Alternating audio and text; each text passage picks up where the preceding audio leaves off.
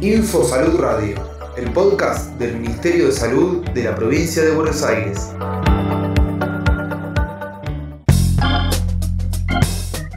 Semana Mundial del Parto Respetado. En septiembre del 2020, la provincia de Buenos Aires adhirió la Ley Nacional 25.929, conocida como la Ley de Parto Respetado, a través de la Ley Provincial 15.188. Cuando en la Dirección Provincial de Equidad de Género en Salud del Ministerio de Salud de la provincia de Buenos Aires, de la cual formo parte, pensamos el parto respetado y la implementación de la ley, nos surge la necesidad de convocar a otros actores a pensar cómo transformamos las prácticas de medicalización, tutelaje, sobre intervención en prácticas de cuidado eh, que le den lugar al protagonismo de la persona gestante, sus deseos, su soberanía, sus decisiones. En este sentido, durante el año 2020, junto a la Cámara de Diputados de la provincia, el Ministerio de las Mujeres, Políticas de Género y Diversidad Sexual, realizamos foros regionales de participación llamados Camino al Parto Respetado, con el objetivo de generar espacios de encuentro con diversos actores territoriales para que participen activamente en el proceso de transformación. Andrea Paz, equipo matricial de la Dirección Provincial de Equidad de Género en Salud. En la provincia de Buenos Aires existe una tendencia creciente de cesáreas en el sector público. En el año 2019 se registró una tasa del 36%. Asimismo, en ese año, el 52% de las personas que cursaron su primer parto le realizaron una episiotomía, una práctica que no está recomendada de manera rutinaria. Por otra parte, en relación al derecho al acompañamiento en el parto, sabemos que en el 2019 el 44% de las personas no estuvieron acompañadas. Cuando hablamos de parto respetado o humanizado, hablamos del derecho a la soberanía del propio cuerpo.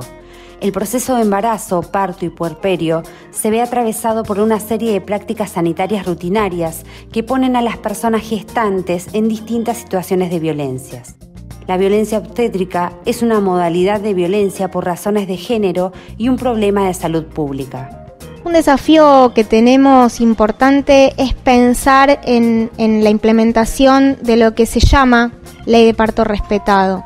Es una ley que tiene muchos años y como muchas normativas legales que tenemos en nuestro país, pendiente de implementación efectiva.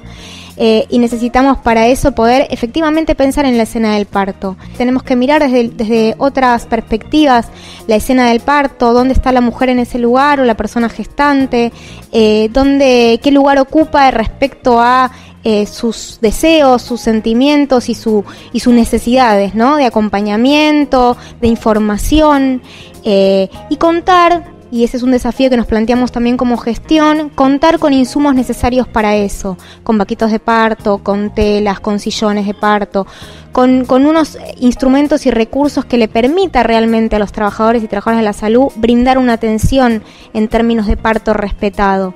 Eh, no creemos que ningún parto no sea respetado, pero sí claramente hay muchos eh, lineamientos necesarios a contemplar y que hoy están enmarcados en lo que se llama violencia obstétrica que necesitamos erradicar. Entre ellos, por ejemplo, la cantidad de cesáreas innecesarias eh, que, tenemos que, como equipo de salud, pensar cómo reducir, porque eso provoca consecuencias graves en la salud eh, de las mujeres y las personas gestantes, y también de sus hijos y hijas. Ese, entre muchos otros eh, puntos importantes que tienen que ver con lo que hoy se plantea como violencia obstétrica, pero que a mí me gusta también plantearlo en términos positivos. Eh, la violencia es una violencia institucional, no es de una persona hacia otra, y creo que si podemos generar y poner el foco en lo relacional y en los vínculos que se generan en ese momento del parto y tener en cuenta a la persona y a las personas como sujetos de derecho, podemos pensar en una práctica eh, mucho más inclusiva y respetuosa o humanizada que de por sí deberíamos ser posibles de garantizar.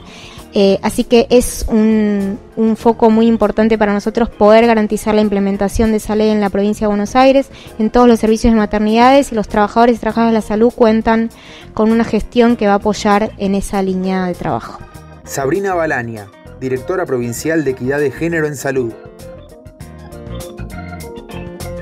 Uno de los desafíos que tenemos es transformar nuestras prácticas que hoy producen y reproducen violencia obstétrica, tanto en los espacios de acompañamiento y de atención como en los espacios de gestión. Es importante acompañar como equipo, como comunidad de salud, a las personas en situación de embarazo, parto y puerperio, desde un lugar que nos involucre directamente en este proceso y que incluya las subjetividades que promuevan la confianza para la construcción de la soberanía de los cuerpos en pos de reducir las inequidades en el acceso de la de las personas gestantes. Ministerio de Salud de la Provincia de Buenos Aires.